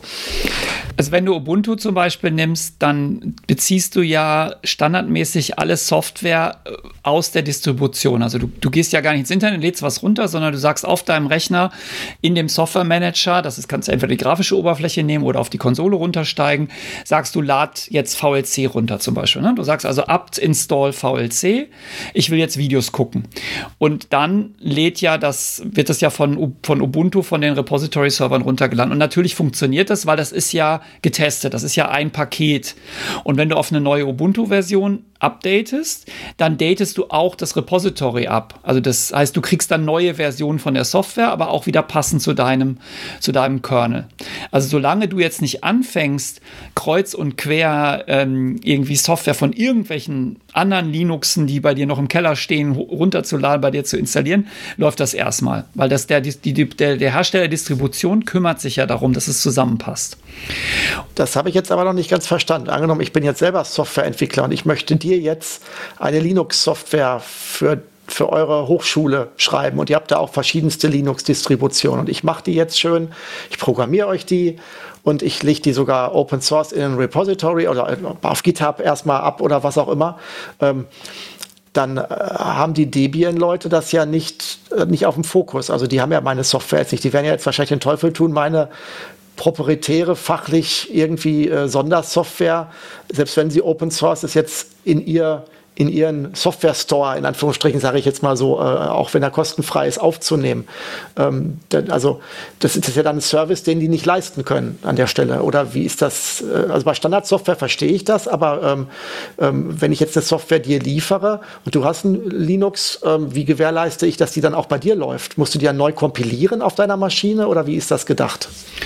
Okay, das sind zwei Fragen in einer. Also die erste Frage ist, werden sich die Debian-Leute um deine Software scheren, wenn sie nicht total, äh, also klar, wenn es eine Individualentwicklung ist, nein, aber du darfst nicht unterschätzen, wie viele Softwarepakete da drin sind in den Repositories. Also wir reden von vielen, vielen tausend, die da zur Verfügung stehen. Ähm, es gibt immer wieder mal den Fall, dass man eine Software entdeckt, die nicht drin ist. Das ist richtig, aber das ist der seltenere Fall. Also normalerweise, du liest irgendwo im Linux-Magazin hier, cooler, cooles neues Tool für das und das, dann ist es eigentlich schon da drin. Das ist der, das ist der, sagen wir mal, 80% Fall. Dann gibt es den Fall, es ist nicht da drin. Dann kann ich mir natürlich die Quellen runterladen und das kompilieren. Da gibt es äh, in der Linux-Community ein festes Schema, wie das geht. Also genau genommen mache ich nur, ziehe ich, zieh ich nur die, den, ähm, den Quelltext runter, ich gehe da rein, ich mache einen ähm, Make, Make Install, dann ist es erledigt, also das, oder Configure, Make, Make Install. Also ich muss drei Kommandos eingeben. Das ist einem, das ist aber, das sagen wir von ein bisschen, das wird deine Oma nicht machen, die wir gerade mal fiktiv hier herbeigezerrt haben. Ähm, und die letzte Möglichkeit ist, du kannst es natürlich, du kannst fertige Pakete für diese Distribution schnüren. Du kannst also sagen, ähm, ich mache jetzt ein Debian-Paket. Das liegt zwar nicht auf dem Debian-Server, weil weil die mich nicht wahrnehmen, weil es so klein ist, aber es ist ein vollgültiges Paket nach den Schemata dieser Distribution, was ja alles offengelegt. Und dann kann ich dieses Paket mit denselben Tools installieren, mit denen ich deren ähm, Software installiere. Also ich nehme einfach, du machst ein kleines eigenes Repository, ich trage das bei mir ein als gültiges Repository und dann kann ich das mit apt-install installieren von dir. Oder du sagst, nee, habe ich keine Lust zu, dann gibst du mir das Paket, dann kann ich das auch installieren bei mir. Also wie so ein, so ein Windows-Installer quasi, eine fertige, fertige Datei. Und ähm, da ist natürlich, das muss halbwegs passen zu der, zu der Linux-Version. Also wenn du jetzt sagst, ich mache jetzt hier ein Paket, was auch noch zehn Versionen zurück funktionieren soll, dann kann es zu Problemen kommen. Da gibt es aber Lösungen in der Community. Und zwar gibt es inzwischen ähm, solche äh, Formate für ausführbare Dateien, die alles mitbringen, was sie brauchen und sich nur noch auf den Teilen vom Kernel abstützen, ähm, die unveränderlich sind. Also so ein Univers stell dir so eine universelle Exe vor, der die Windows-Version komplett egal ist. Die läuft von 3.1 bis Windows 11. Mhm. Okay. Gut, habe ich, glaube ich, verstanden. Ähm, jetzt, wo wir gerade schon bei Software sind, ähm, ähm, glaubst du, dass es für alle äh, Use Cases, die man so im, im Alltag eines in Anführungsstrichen normalen, äh, sag ich mal, äh, Windows-Benutzers ähm, äh, sich ausdenken kann, dann auch entsprechende Linux-Antworten äh, gibt, was die Software angeht, also eine empfohlene Standardsoftware oder meinst du, es gibt auch blinde Flecken, wo ich jetzt sagen würde, wenn ich das jetzt machen möchte? Oder wollen wir mal so, wollen wir vielleicht mal einen, einen kurzen Rutsch durch die Software machen, durch die Use Cases, die man sich vorstellen könnte? Ja, können wir machen. Wir können ja damit anfangen, was es nicht gibt, damit sozusagen der, der, der Upturner am Anfang war. Es gibt natürlich kein Photoshop und nichts von dem Adobe-Zeugs. Also kein äh, InDesign, Illustrator, Photoshop, äh, Lightroom. Das bekommst du alles nicht, weil Adobe natürlich null Interesse an Linux hat. Ja, also das ist das, das gibt's nicht. Und es gibt von Microsoft halt kein Office es gibt zwar Teams und, und solche Sachen und Visual Studio Code und das alles, aber äh, Office bieten sie nicht an für Linux. Ich vermute, nein, ich vermute mal lieber nicht, warum. Also gibt es nicht. Es gibt natürlich Ersatz hervorragenden Ersatz, den du benutzen kannst, aber das sind so, das sind so die einzigen beiden ähm, Softwareprodukte, bei denen es auch mir manchmal passiert, dass ich eine Windows-VM hochfeuere. Wenn ich also zum Beispiel ein Word-Dokument kriege und da ist wirklich das allerletzte Word-Feature genutzt ähm, und ich muss da was dran ändern und das klappt nicht mit meinen Open-Source-Tools und mit meinen freien Tools oder auch mit meinen kommerziellen Tools unter Linux, dann fahre ich mal kurz eine Windows-VM hoch oder wenn ich eine, wenn, wobei Photoshop habe ich da gar nicht drin, aber das wäre vielleicht ein anderer Use-Case. Äh, ansonsten gibt es eigentlich für alles ähm, passenden und guten, Ersatz klingt so negativ, aber gute Software für die meisten äh, Lebenslagen.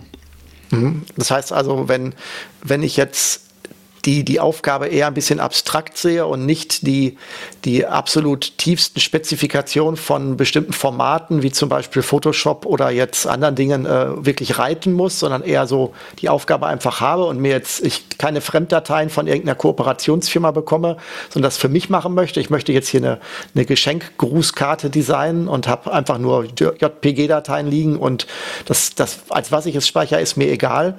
Dann finde ich schon was. Was du gerade noch, glaube ich, vergessen hast, das, du hast zwar Visual Studio Code genannt, aber das professionelle Visual Studio gibt es ja dann äh, auch für Linux nicht. Man kann, mittlerweile kann man ja viel auf Linux laufen lassen, was man mit Visual Studio erstellt hat. Selbst die Grafiken Grafikroutinen kommen ja so langsam rüber.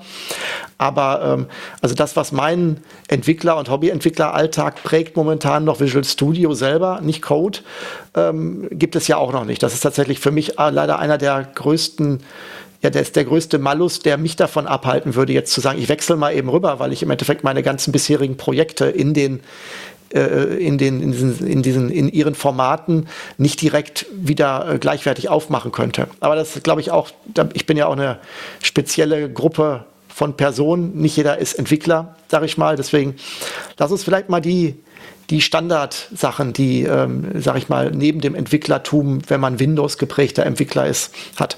Also zum Beispiel ähm, fangen wir mal mit dem an, was sag ich mal, äh, in Office auch schon drin ist, ähm, äh, das, das gute alte Outlook, das sich ja mit Mail und Kalender und dem ganzen Kram beschäftigt.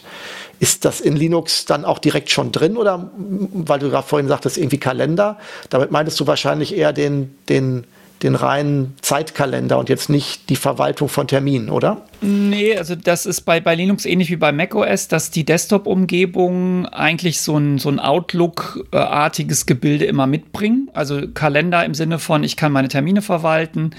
Ähm, dann hast du ja fast immer ein Adressbuch mit da drin und du hast ja eigentlich immer einen Mail-Client drin, der auch noch irgendwelche anderen Schikanen hat. Und äh, das, das gibt es bei, bei Linux auch. Da gibt es in, in KDE und GNOME äh, bringen da Tools mit. Also das Ding von GNOME heißt Evolution. Das ist eigentlich ein Outlook, fühlt sich an wie Outlook.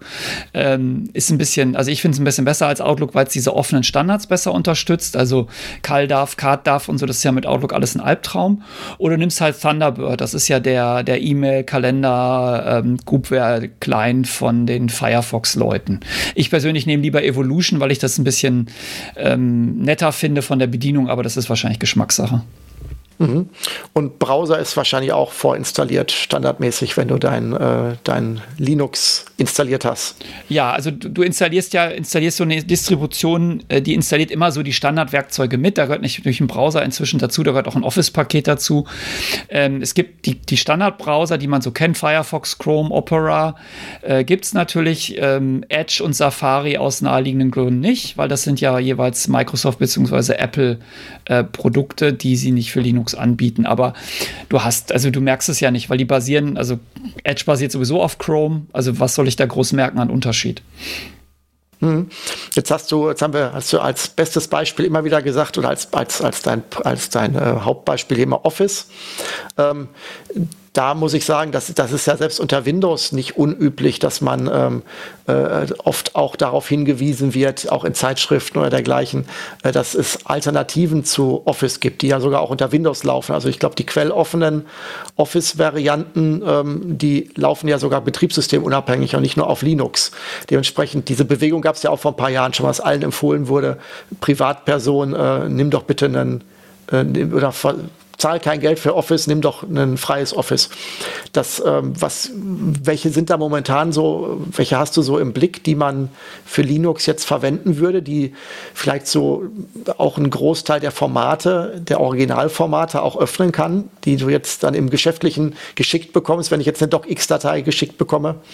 Ja, es gibt das LibreOffice. Das LibreOffice ist ähm, das, was früher OpenOffice hieß. Äh, das gibt's, es gibt auch noch OpenOffice, aber LibreOffice ist irgendwie das, was besser was eigentlich besser äh, supported wird. Und ähm, das kann eigentlich genau all das, was, was Microsoft Office kann. Modulo, es ist kein Outlook dabei, aber da haben wir ja gerade drüber geredet.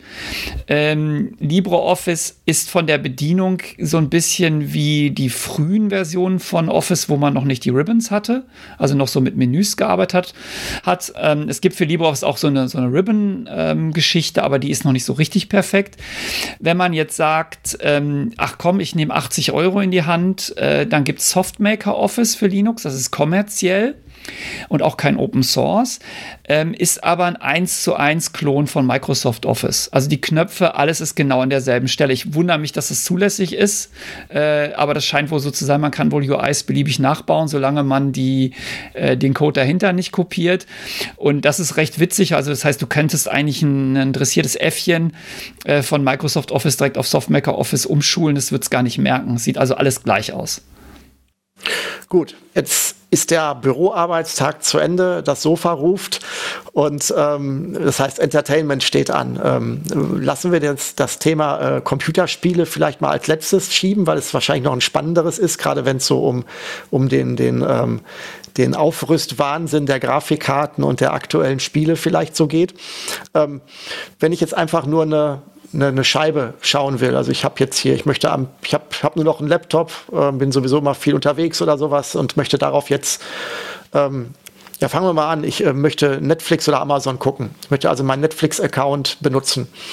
Ähm, gibt es dann, tut sich dann Netflix auch äh, das an und macht eine Netflix äh, ein Netflix-Programm, in die, die dann in die Distro als Open Source reinkompiliert wird, äh, in, in, in also für die dann Debian eine, eine, eine Version in ihre Repository packt, dass ich dann also auch in diesem, ich sag mal so, äh, Software Store von Debian dann auch kostenfrei Netflix runterladen kann? Oder muss ich das dann, ist das dann halt einfach, okay, nehme den Browser und fertig?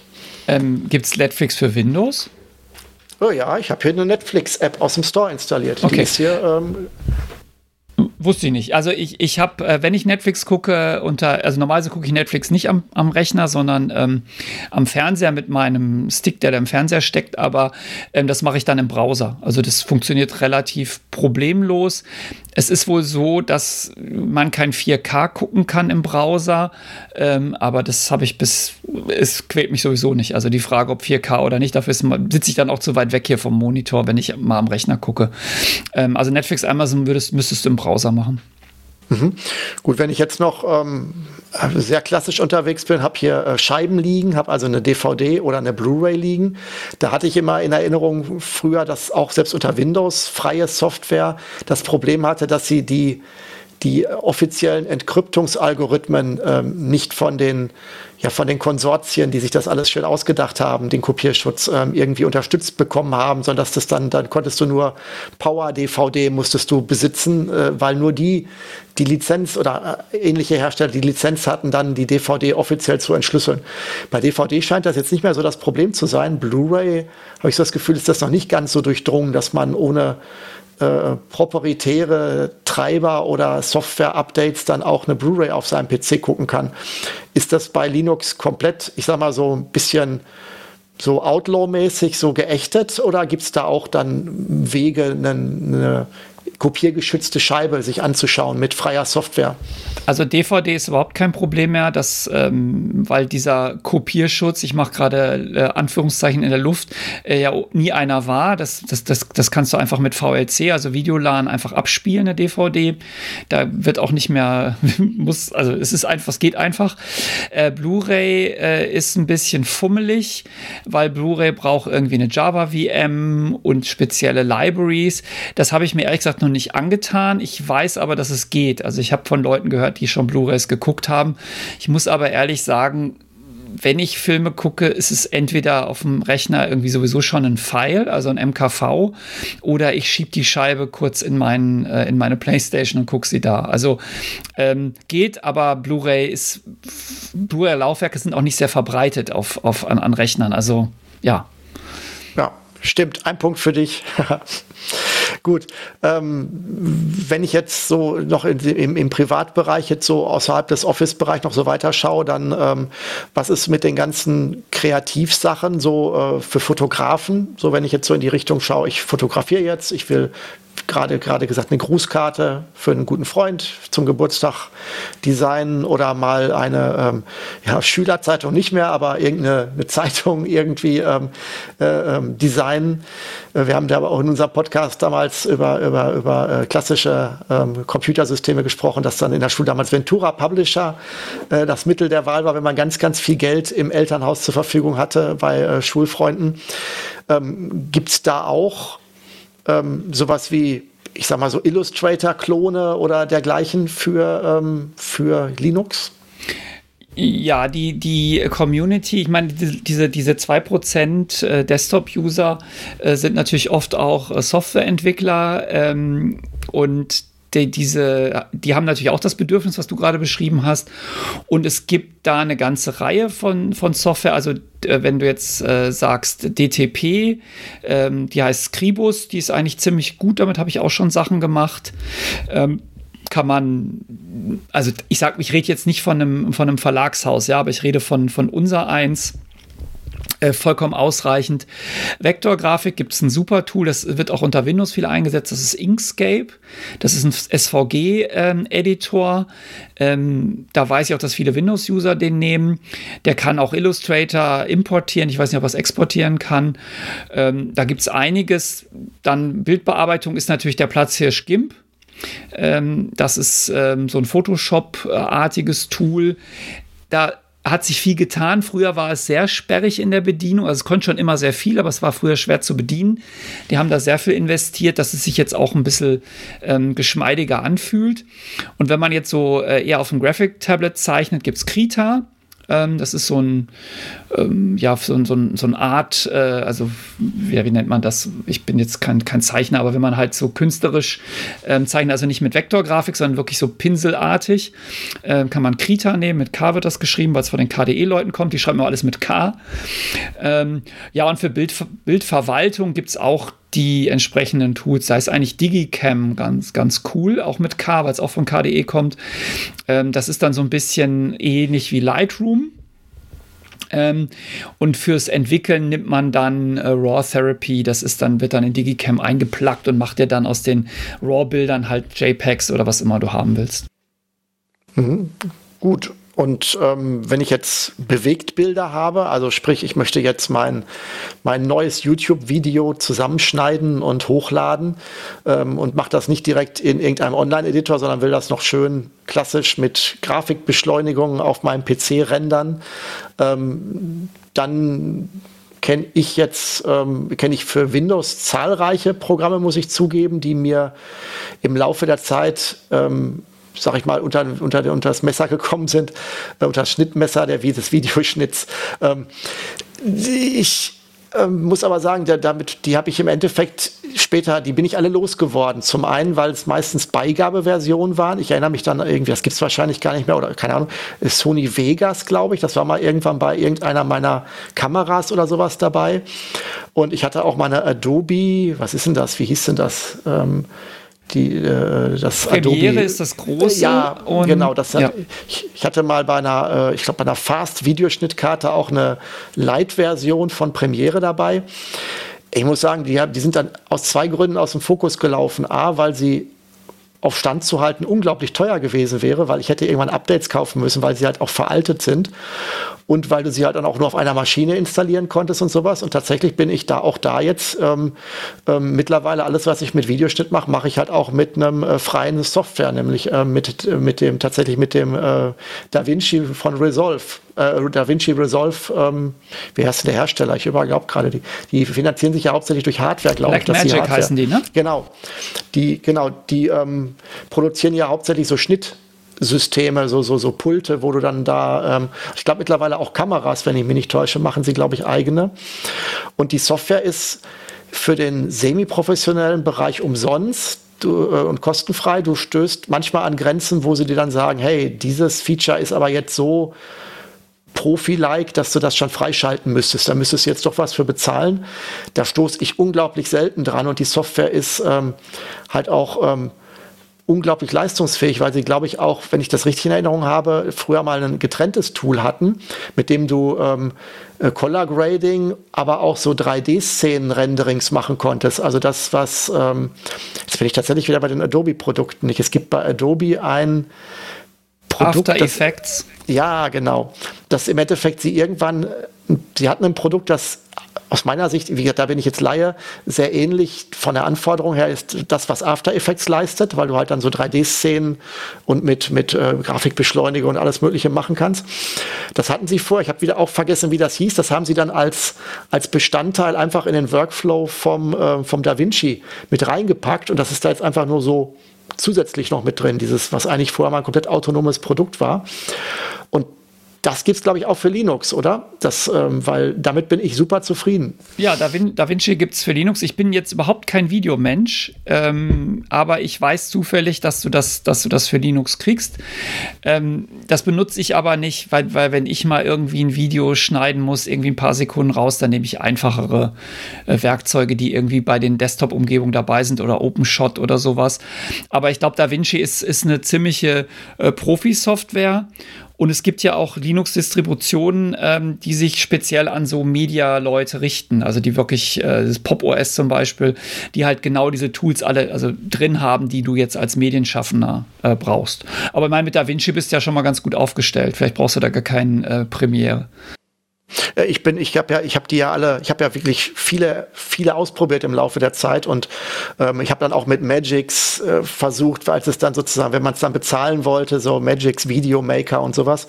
Und ähm, ich sag mal so, der Workflow ist eigentlich sehr gleich, was da ist. Also du hast diese, du hast diese Timelines, die du dann so überlappen kannst und ähm, und ähm, tatsächlich muss ich zugeben, ich mache das auch nur gelegen schriftlich, dass ich Videoschnitt mache.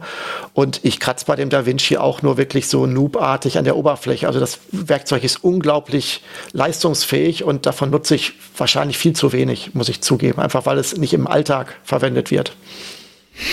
Ja, also das, wie gesagt, da habe ich jetzt keine, äh, keine tiefere Erkenntnis. Ich würde es mal mit DaVinci versuchen. Das ist sicherlich sehr profiartig und sollte reichen für den, für den Normalsterblichen. Gut, vom Videoschnitt zum Audioschnitt. Wenn du jetzt gleich unseren Podcast hier äh, aufgezeichnet hast, du bist ja äh, derjenige, der das, bei dem die Audiodatei abfällt. Ähm, ähm, mit welchen Werkzeugen würdest du dir die unter Linux angucken? Ja, ich, es muss natürlich zugeben, ich, äh, wir nehmen nicht unter Linux auf. Das ist unserer, äh, unserer Toolchain äh, geschuldet, die auf Ultraschall basiert. Und Ultraschall ist ein Plugin für Reaper und Reaper gibt es nur für macOS und Windows. Äh, zum Glück habe ich hier noch einen alten Mac in der Ecke stehen, der nicht mehr viel kann, außer äh, Reaper ausführen. Aber unter Linux, also es, vielleicht kriege ich das auch noch mal irgendwann hin, dass wir das unter Linux machen, aber das wahrscheinlich dauert das ein bisschen. Unter Linux kannst du halt, gibt es halt Audacity, das ist halt gibt es auch unter Windows. Oder Ardour, ich weiß gar nicht, wie das ausgesprochen wird. Ähm, Audacity ist eher so ein einfaches Tool und Ardour ist eine, ist eine vollständige Audio-Workstation, also ähnlich wie Reaper ähm, oder Hindenburg oder was es da sonst so gibt. Ähm, da habe ich aber auch noch nicht viel mitgemacht. Also ich habe das mal mir kompiliert, weil die da irgendwie Geld wollten für die vorkompilierte Version. Ähm, weiß nicht, ob das immer noch so ist. Und ähm, aber nicht benutzt groß. Also deswegen Audacity Ardour wäre jetzt der, der, der schnelle Tipp aus, aus, der, aus der Hüfte. Hm. Und ähm, generell, wie ist es mit Linux bezogen auf die ähm, Hardware-Unterstützung? Also wenn ich mir jetzt solche Sachen wie Videoschnitt, wovon wir gerade sprachen, ähm, da wird, da hast du ja einen unglaublich hohen Vorteil, wenn du auch die Leistungsfähigkeit deiner Grafikkarte ähm, in bestimmten ähm, Bereichen auch nutzen kannst. Also sprich, wenn du Hardware-Encoding des, des Streams machst, statt dass es per Software-Encoding läuft, wird das auch, ähm, ist das bei Linux auch also würden, wenn ich jetzt eine super neue äh, Nvidia-Grafikkarte habe, die halt all das könnte, ähm, liefern die dann auch Linux-Treiber, die auch genauso gleichwertig sind und dann halt auch bei einem Videoschnittprogramm auch gezogen werden können? Oder ist das auch noch eine Hürde, die vielleicht, wo es ein bisschen stiefmütterlich behandelt wird? Du hast keine neue Nvidia-Karte, weil man nämlich keine kaufen kann gerade, aber ähm, ja, es gibt, das ist, das ist so eine interessante Ecke. Linux ist ja, der Kernel ist ja Open Source und äh, GNU lizenziert und es gibt auch äh, Open Source Treiber für die Grafikkarten. Die sind aber im Allgemeinen nicht so gut, logischerweise, weil die ja von Leuten geschrieben wurden, die jetzt nicht die Grafikkarten bis ins letzte Detail kennen, also meistens nicht von den Herstellern. Deswegen gibt es ähm, für Nvidia, da weiß ich es, bei, bei AMD wird das auch so sein, aber das, äh, ich habe keine AMD-Grafikkarte, gibt es auch die Non-Open-Source-Treiber. Ähm, da musst du beim Installieren von deiner Linux-Distro sagen, meistens ist da so ein Häkchen, ähm, bitte auch nicht freie Software benutzen beim Installieren. Der Grund ist einfach, es gibt halt Puristen, die sagen, ich auf diesen Rechner kommt nur GNU-Software. Und die können die müssen dann natürlich aus ethisch-moralischen Gründen können die nicht die Nvidia-Treiber von Nvidia nehmen, die nehmen dann die Open-Source-Version. Aber wenn du das Häkchen setzt, ähm, dann hast du Treiber, die Nvidia programmiert hat für Linux und die zumindest für mich so aussehen und so funktionieren, als ob sie genauso wie unter Windows wären. Ist natürlich kein DirectX, sondern es ist OpenGL, ähm, dann gegenüber den Programmen, aber ansonsten gefühlt, also ich habe auch schon mal ein Spiel gestartet unter Linux, das sieht eigentlich alles ganz normal aus. Jetzt hast du Spiel direkt erwähnt, wollten wir auch noch drauf kommen. Ähm, ist Linux ist jetzt in meiner Wahrnehmung nicht so die Plattform, wo ich jetzt äh, im Saturn hingehe und ähm, aus, der, aus dem Regal eine DVD nehme, wo halt draufsteht äh, Linux-Spiel. Ähm, wie wie komme ich unter Linux an Spiele und sind das dann irgendwelche alten Klassiker nur, wo die Rechte abgelaufen sind, die dann irgendeiner portiert hat? Oder gibt es auch tatsächlich aktuelle Spiele für Linux und Linux-Hardware? Ja, niemand hält dich ja davon ab, Geld zu bezahlen für Software unter Linux. Ähm, man ist es nicht so gewöhnt natürlich, aber es gibt äh, Steam für Linux, also den, den, den, den Spieledienst. Und du kannst äh, in deiner Steam-Bibliothek kannst du dir das angucken, also zumindest unter Linux kannst du sehen, welche Spiele auch unter Linux laufen. Und das sind erstaunlich viele, die ähm, sozusagen ab Werk schon für Linux freigegeben sind. Und dann hat Steam also die Firma Valve hat ein ziemliches Interesse daran, ähm, dass auch noch mehr Spiele unter Linux laufen. Deswegen ähm, haben, schreiben die so eine Bibliothek, Proton heißt die, die dazu dient, dass auch Spiele, die jetzt nicht für Linux entwickelt wurden vom, vom, vom Programmierer, auch unter Linux ausgeführt werden können. Also das, da gibt es schon einiges und ähm, gibt auch bei Linus Tech Tips oder bei anderen YouTubern, die ganz bekannt sind, gibt es auch äh, Anleitungen, äh, Spielen unter Linux was, was man da machen kann und was da, was da geht. Und da geht einiges. Jetzt, wo du gerade Valve gesagt hast, ähm, wenn ich das richtig sehe, ich weiß gar nicht, ob es schon da ist. Ich habe immer die Ankündigung vom Steam Deck äh, gelesen, was ja eine Handheld-Konsole ist, die jetzt ähm, immer wieder, also ich weiß nicht, vielleicht kann man sie schon kaufen, vielleicht auch noch nicht. Ich glaube, sie ist erst nächstes Jahr dran. Ähm, äh, die ist dann ja wahrscheinlich auch unter Linux, oder? Die werden da ja nicht ähm, irgendwie einen Windows-Lizenz in ihre, in ihre Konsole, in ihre, ihre Handheld-Konsole packen. Ja, das ist, das ist ja der Grund, warum Steam ähm, so viel Energie gibt, was, äh, was Linux angeht, weil sie halt genau ihre eigene Hardware ähm, machen wollen. Und es gibt ja, gab ja auch mal so, so eine Steam Linux-Distribution. Ich weiß gar nicht, was daraus geworden ist. Ich glaube, die ist nicht mehr so aktuell, aber das war halt auch für ihre, für ihre Hardware gedacht. Und äh, ich denke, das ist der Grund, warum die so viel ähm, Energie in diese Portierung stecken, dass Spiele ähm, unter Linux laufen, weil dann haben sie natürlich auf einen Schlag, wenn dieses Steam Deck rauskommt, eine riesen Spielebibliothek, die sie, die sie da anbieten können. Hm. Gut, ähm, hast du noch Software im Hinterkopf, wo du sagst, das ähm, würde man jetzt im Alltag vielleicht gar nicht erwarten, dass sie für Linux äh, verfügbar ist oder dass es gehört noch zur, zur Standardausstattung, die wir jetzt nicht genannt haben, wo du sagst, das ähm, gibt es auch. Zum Beispiel jetzt äh, Homeoffice-Software, ähm, was, was man da so braucht. Gut, Homeoffice-Software wäre ja sowas wie Zoom, äh, WebEx, Teams und oder ähm, äh, Gott, wie heißt dieses unsägliche Slack? Äh, das sind alles, diese Firmen haben alle ihre Software auch auf Linux portiert. Also du kannst Zoom, WebEx, Teams, Slack ähm, kriegst du als native äh, Linux-Programme, die du direkt unter Linux ausführen kannst, weil die auch gemerkt haben, äh, dass sie die Entwickler-Community brauchen. Und die, äh, die, da sind halt viele auf Linux und deshalb ist es diesen Firmen scheinbar auch sehr wichtig, da brauchbare äh, Linux-Versionen von ihrer Software oder gute Linux-Versionen von ihrer Software anzubieten. Hm. Du hast vorhin gesagt, du würdest in manchen Fällen nochmal eine Windows VM hochfahren. Das heißt, sowas scheint es dann auch zu geben. Genau, also du hast ähm, Du hast halt Virtualisierungssoftware, ähm, da nimmt man im Allgemeinen VirtualBox, das ist, weil es auch kostenlos und äh, zu großen Teilen freie Software ist. Es gibt wohl auch VMware für Linux, das habe ich aber noch nicht ausprobiert. Ich mache das einfach alles mit VirtualBox. Ähm, das ist so für Desktop-Virtualisierung. Wenn du jetzt Server-Virtualisierung machst, da gibt es natürlich noch ganz andere Produkte, Xen, KVM etc. Aber ähm, das jetzt vielleicht jetzt wird das jetzt so weit führen. Aber ich habe hier immer eine, eine VirtualBox, lau also nicht laufen, aber ich habe sie bereit liegen, wenn ich mal ein anderes Betriebssystem brauche, was dann Windows ist, dann kann ich die starten.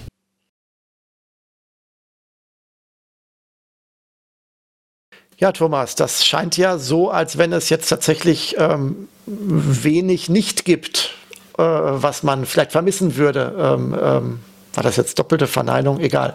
Ähm, also es scheint ja so, als wenn die, ähm, als wenn man jetzt, wenn man Linux im Alltag verwenden wollte, jetzt gar nicht so dumm da stünde, sondern das scheint ja schon eher etwas zu sein, wo schon unglaublich viel an äh, vor allen Dingen kostenfreien und leistungsfähigen äh, Softwaremöglichkeiten bereitsteht.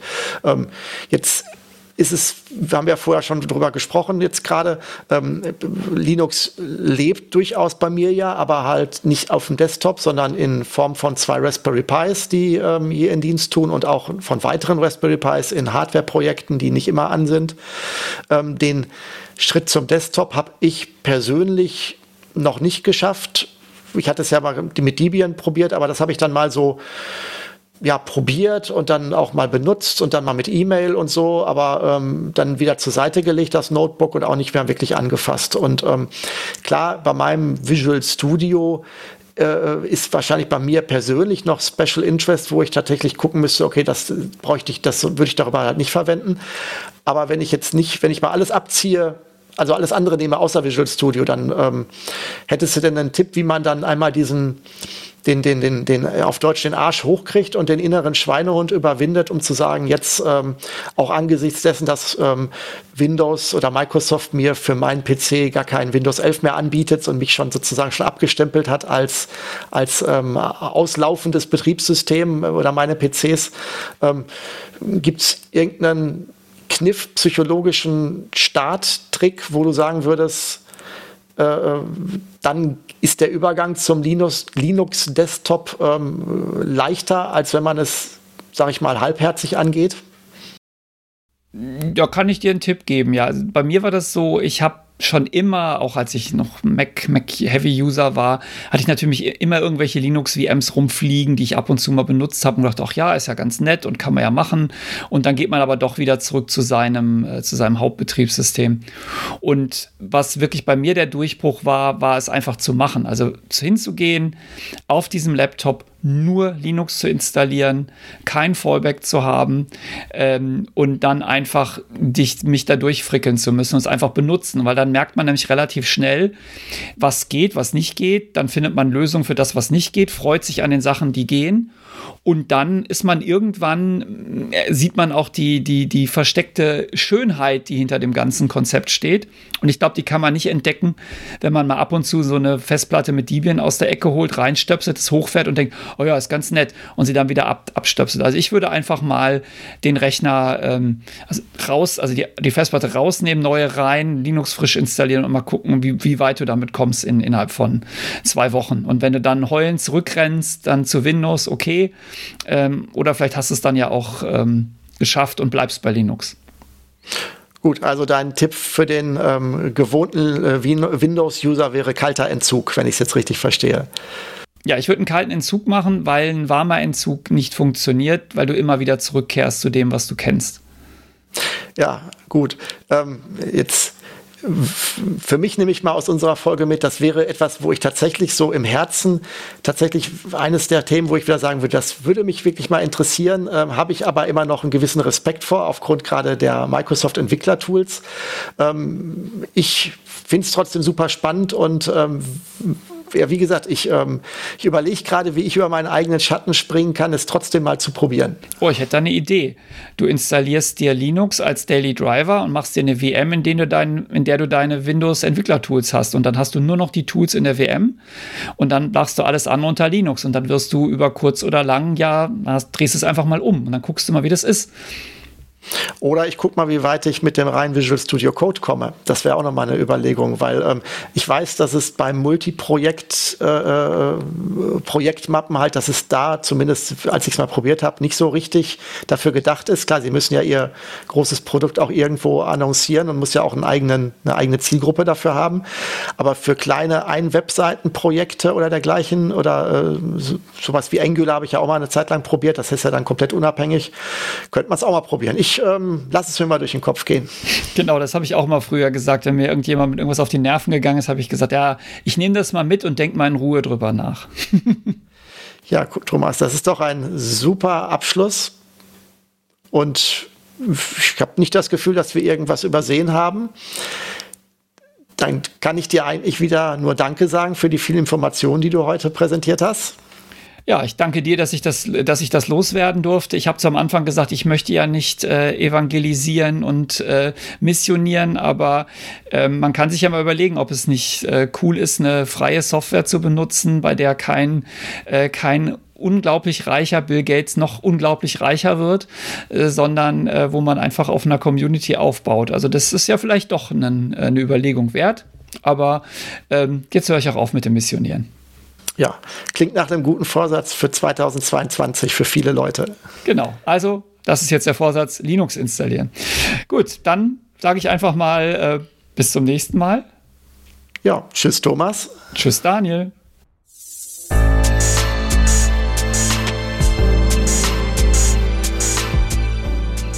Das war's mal wieder mit Springwald Radio. Alle Folgen findet ihr auch im Internet unter radio.springwald.de.